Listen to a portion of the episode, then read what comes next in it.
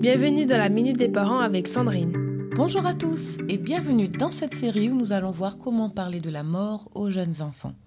Aujourd'hui, nous verrons de quelle manière parler de la mort dans la vie de tous les jours avec un jeune enfant. Par pudeur, peur ou appréhension, le sujet de la mort est souvent délicat à aborder avec un jeune enfant. Le mieux est de ne pas attendre qu'un décès arrive dans l'entourage pour évoquer le sujet. La mort, c'est simplement celle de l'oisillon tombé de son nid, par exemple. Plutôt que de hâter le pas et de détourner les yeux en espérant que les plus jeunes feront de même, on peut alors s'arrêter un instant. Regarde cet oiseau, mon chéri, il ne bouge plus. Est-ce que tu sais pourquoi? Comme beaucoup d'enfants, il répondra qu'il dort. C'est alors l'occasion de lui expliquer que lorsqu'on dort, on est vivant et on respire. On bouge même dans notre sommeil. Tandis que là, cet oisillon ne bouge plus du tout et ne respire pas. Il est mort.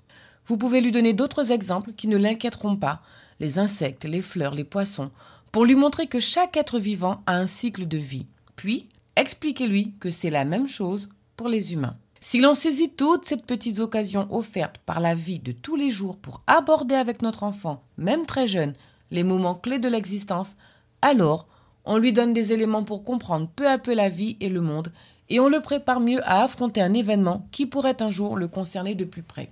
Les livres pour enfants constituent également des supports précieux sur lesquels s'appuyer pour aborder toutes les questions existentielles. Il en existe une multitude pour parler de la mort avec les enfants. Les mots utilisés sont justes et adaptés aux différents âges. Le livre est un véritable allié pour parler de ces sujets compliqués. Ne vous en privez pas, il vous aidera à trouver les mots. Enfin, pour aider votre tout petit à comprendre la permanence de la mort, dites-lui simplement que quand une personne meurt, c'est pour toujours et qu'elle ne revient pas. Pour le rassurer, Mentionnez-lui qu'il est possible de penser au bon moment passé avec la personne décédée et que cela fait du bien. L'essentiel est de ne pas cacher la réalité à votre enfant. Évitez donc d'utiliser des expressions comme s'endormir, partir ou s'en aller pour expliquer la mort.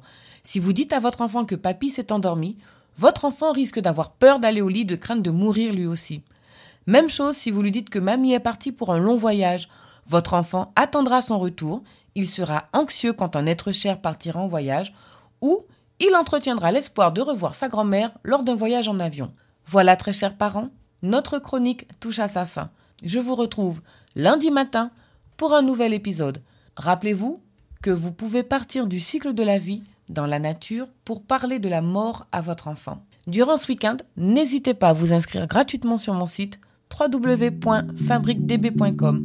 Prenez soin de vous et surtout, prenez soin de ces précieux liens familiaux. C'était la minute des parents avec Sandrine.